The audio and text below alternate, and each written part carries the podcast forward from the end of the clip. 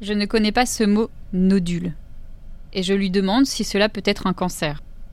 Au moment où je prononce ce mot, je m'étonne de l'évoquer avec aisance. Il me confirme ce doute. La biopsie sert à répondre à mon interrogation. Il essaye d'être rassurant, mais pas trop non plus. Je dois rester dans l'inconnu, ne pas avoir d'espoir ni de désespoir. Alors mon corps a eu chaud et froid, un mélange instable de sensations. Mon cerveau lui donnait des informations floues, contradictoires et complexes.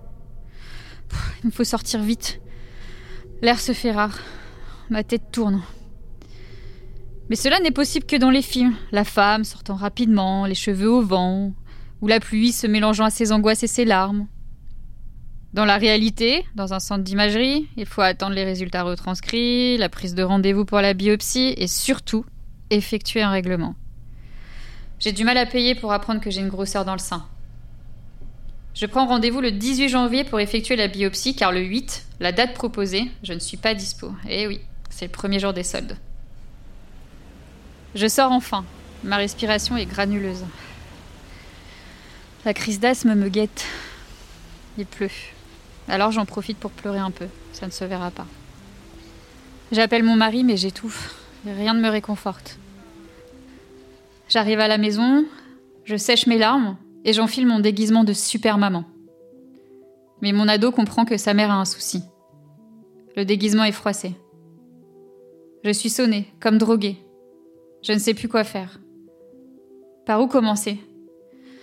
Je compose le numéro de ma mère, mais je raccroche. Je ne peux pas lui infliger mon stress. Alors j'appelle mon père. Mais dès qu'il décroche, ma voix se brise et je pleure. Je voulais pas pleurer. Je voulais être la femme de bientôt 40 ans qui allait assumer et assurer. Prendre sur soi tant qu'on sait pas. Mais la panique m'envahit et je redeviens l'enfant de mon père. Mais papa trouve les mots à la lecture de mon compte-rendu. Cela n'est pas diffusé et les ganglions sont normaux. Alors il ne faut pas s'alarmer. Mais il veut que je trouve un rendez-vous plus tôt pour faire la biopsie. Il s'agace de ma légèreté et de favoriser mon travail plutôt que ma santé. Cette réaction m'inquiète car mon père a toujours fait passer son boulot avant tout le reste. Alors je passe trois heures à trouver un moyen d'avancer cet examen. Mon médecin traitant est en vacances. Je la contacte par message, elle me communique un numéro. J'appelle de sa part et envoie mon compte-rendu par email. La secrétaire me recontacte dans la minute. Je suis soulagée et effrayée par tant de rapidité. Je n'ai pas envie d'attendre, mais je n'ai pas envie de savoir. Je me rajoute des angoisses, des logiques et des évidences qui n'en sont pas. Je n'ai aucune certitude sur ce que j'ai dans mon sein gauche. Mais je me dis que là, j'ai le boulot de ma vie, dix ans que je le convoitais, que c'est trop facile, qu'il me faut une bonne merde pour me remettre à ma place et que je m'envole pas trop dans le bonheur de la réussite. De nature optimiste habituellement, je broie du noir et me noie moi-même au fond du verre. Il est deux heures du matin et je n'arrive pas à dormir. Je n'ai pas senti la boule avant qu'on me fasse ces contrôles et maintenant je la sens en permanence. Elle vit en moi et c'est insoutenable. Elle est l'ennemi inconnu. Celle qui décidera de la suite de mon existence. Un centimètre de diamètre et elle a le contrôle sur mes pensées et ma santé. Cancer ou pas cancer, elle me nargue. 27 décembre 2019. Jour de biopsie. Je me suis endormie vers 4 heures du matin, obsédée par cette boule, par des pensées tragiques, le film noir de ma vie. Je me lève comme un robot, prends mon petit déjeuner comme un robot, sans saveur. Je mâche la bouche ouverte pour trouver de l'air. Sans entrain, je me lave à la bétadine, en insistant bien, comme la dame a dit au téléphone. La boule descend dans le ventre et je passe une heure aux toilettes sans soulagement. Viens le taxi, direction la ponction.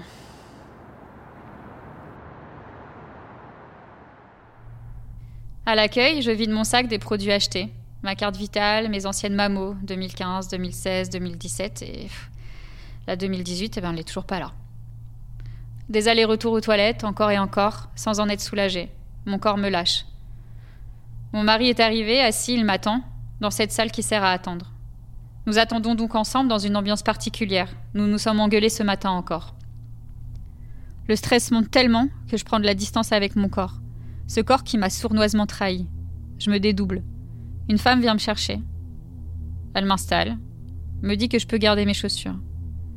Mais il est impossible pour moi de m'allonger sur une table d'intervention avec des chaussures. C'était pas poli, c'est pas hygiénique. Alors je retire mes vans. Je lui demande si je dois enlever ma robe et mon soutien-gorge. on pose des questions vraiment débiles quand on prend de la distance avec son corps. L'assistante a peur que j'ai froid. Dans cette salle exiguë, sans fenêtre, avec une lumière chirurgicale, comme les boutiques Dior ou Saint-Laurent. Une salle où tu ne peux camoufler aucun défaut. Elle me place mon pull sur le buste. Mon odeur me réconforte. L'assistante a des gestes doux. Elle me touche le bras, s'attarde sur ma jambe. Son sourire me berce. Le médecin arrive, une femme sèche, pincée. Elle va droit à l'essentiel. Elle m'explique le déroulement des opérations, me pose des questions, elle me refait une échographie, elle me confirme la nécessité de faire une biopsie, car elle n'arrive pas à cerner la nature de ce nodule. Ah, vous avez la graisse sous les bras m'affirme-t-elle. Interloquée par cette information hors contexte, je lui demande de m'expliquer. Il y a peut-être un rapport avec les opérations à suivre Ah non, je sais pas, hein. vous stockez de la graisse sous les bras, c'est votre morphologie. Me répond-elle le menton levé. D'accord. Silence. Les deux femmes me placent sur le côté avec une cale. Je fais face aux flics méchants. La bétadine se propage sur mon sein. J'avais la veille sorti ma carte verte pour obtenir tous ces produits, comme une liste de courses. L'aiguille me pique, et le liquide de l'anesthésie se diffuse, pique dans tout le sein. Je me rappelle les anesthésies générales qui fourmillent au visage, dans la nuque. Le psychique prend le dessus. J'ai les mêmes sensations. Elle me montre le pistolet qui va servir à ponctionner. Elle le fait claquer pour que je reconnaisse le bruit et que je ne sursaute pas. Un bruit pavlovien. Clac égale pas de sursaut. Le premier clac, je ne sens rien. Je ne sursaute pas. Le deuxième clac, je ne sens rien. Je ne sursaute pas. Le troisième clac, je ne sens rien. Je ne sursaute pas. Mais j'en ai assez. Elle me prévient qu'elle va encore faire un autre claque. Mais là, je sature.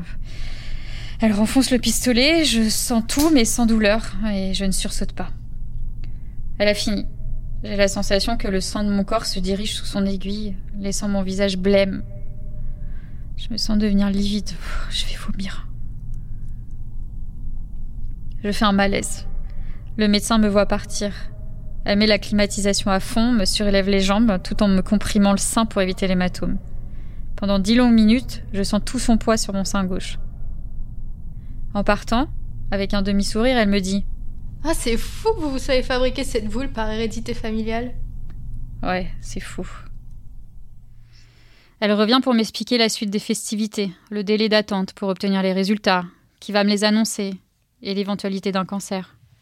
Si c'est un cancer, euh, il est petit et pas diffusé, on l'enlèvera. Euh, peut-être un peu de rayon, des analyses autour de la boule. euh, Bon, c'est rien, ça ira. Ouais, ça ira. Tout a l'air si facile dans sa bouche. Cette femme qui doit tout mesurer, tout peser, tout contrôler pour atteindre la perfection de son existence. J'ai l'impression qu'elle me parle d'une recette de smoothie aux légumes verts. Le gentil flic revient, pour m'enlever la bétadine, me faire mon pansement et m'emprisonner dans un immense bandage. On dirait que j'ai une blessure de guerre. Je n'arrive pas à me lever, alors elle ne me force pas. Essaye de me faire parler, me demande ce que je fais dans la vie. Je sais que je ne vais pas bien car je n'arrive pas à épeler le nom de la maison de luxe pour laquelle je travaille. Elle me complimente sur ma robe, elle est gentille, elle me parle chiffon car c'est mon domaine. Elle veut me changer les idées. J'ai toujours envie de vomir. Ah, elle me donne un bonbon. Je remets ma brassière, elle me regarde et me dit qu'elle est élégante. je souris, mon mari la trouve vulgaire. Parce qu'il déteste tout ce qui peut me mettre en valeur, tout ce qui est féminin, sensuel. J'essaye de parler, de combler mon brouillard. J'avance comme un automate le rejoindre, lui qui m'attend dans la salle qui sert à attendre les personnes ayant des boules non identifiées. On reste un temps dans cette salle, car je ne suis pas capable de faire autre chose que d'attendre. Je dois aller travailler, mais j'en suis pas capable. Alors, il faut que je rentre chez moi, mais j'en suis pas capable. On tente du paracétamol, mais je n'arrive pas à l'avaler. Alors j'attends. J'attends de longues minutes. Je me sens diminuée, une incapable. Je culpabilise de faire perdre du temps à tout le monde. Mon mari, à force d'attendre, estime que je ne peux pas aller travailler. C'est lui qui tranche, qui prend la décision. Pour une fois, je l'écoute. Je rentre enfin chez moi en taxi pour m'enfoncer dans mon lit que je ne vais pas quitter pendant deux jours. Je vais commencer l'attente, celle qui est obsédante, celle qui ronge le quotidien, les heures, les pensées et les rêves semi-inconscients. Je tue le temps, ou le temps me tue, je ne sais pas. Je ne dors pas de la nuit. J'ai toujours aimé vivre la nuit, car le silence ne m'angoisse pas. J'ai toujours aimé la nuit, car la solitude ne m'angoisse pas. Mais cette nuit, je n'aime pas la nuit.